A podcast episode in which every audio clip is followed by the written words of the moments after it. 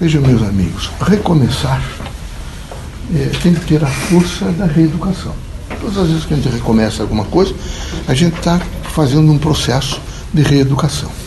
É fundamental que vocês todos entendam, vejo que todos os dias, sobre todos os pontos de vista, onde a consciência chega, através do aparato material, os olhos, os sentidos, os cinco sentidos, vocês começam a receber informações. É preciso processá-las. Processá-las da melhor forma possível para se integrar, evidentemente, nesse movimento evolutivo da vida. O movimento evolutivo da vida não é fácil. Vocês estão sentindo todos os dias um chamamento contínuo em torno, vejo, de uma construção nova do universo. Está havendo uma construção nova do universo. Vocês estão com novos elementos. E nesses próximos, quem sabe, eh, dois lustros, portanto, dez anos, vocês terão elementos extraordinários e fantásticos em um processo evidente de comunicação, de evolução de tempo e espaço, né, de transportes. Será fantástico. Mas, em contrapartida, vocês terão, por exemplo, contaminações. Vocês terão todo o movimento, a dinâmica efetiva dos contágios.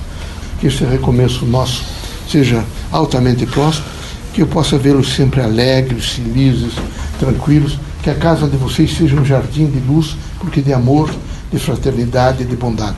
Que vocês tenham um raciocínio crítico e saibam, saibam fazer ilação. Como é importante fazer ilação. Eu vejo que alguns de vocês não têm feito ilação. E é preciso fazer ilação. Se eu disser isso, se eu pensar nisso, acontece o quê? E, por favor, otimizem a vida. Otimizem a vida não sejam pessimistas, sejam positivos no sentido da vida. Procurem descobrir sempre o que há de melhor. E quando as coisas forem difíceis, Deus colocou sob o controle de todos o sentido da prece. E ela ilumina os caminhos do homem, os caminhos do mundo, ela traz benefícios. Então utilize um pouco a prece. O Evangelho não é para repetir, é para agir. É preciso ler, processar o Evangelho não adianta nada ficar com o evangelho na cabeça, fazer grandes discursos, mas estar sempre com as mãos vazias. Com o coração sem, de maneira nenhuma, não é fazer a prosperidade do afeto e do amor. O evangelho é a prosperidade do bem, da luz e da esperança. Eu espero que vocês todos possam compreendê-lo e vivê-lo à luz do, da doutrina dos Espíritos. Estou muito feliz por poder conversar com vocês, tenho estado sempre presente e sei o quanto vocês no sentido de fé, representam o campo da experiência e da mentalidade. Veja como Deus é importante.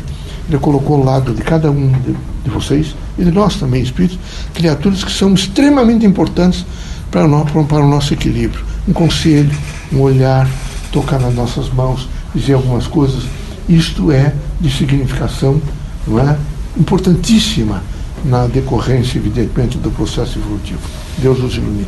Trabalhar.